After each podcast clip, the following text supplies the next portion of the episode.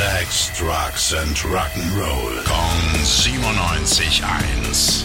Rock News.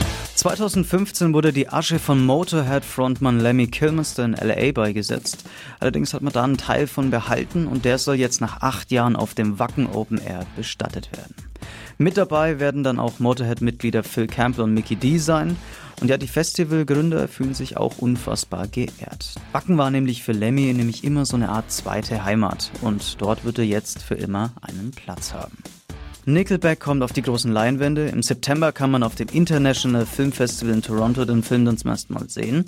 Das Ding heißt Hate to Love Nickelback. Und ja, über sechs Jahre haben sie daran gearbeitet, unter die Lupe zu nehmen, warum sie eigentlich teilweise kollektiv in der Musikszene gehasst werden.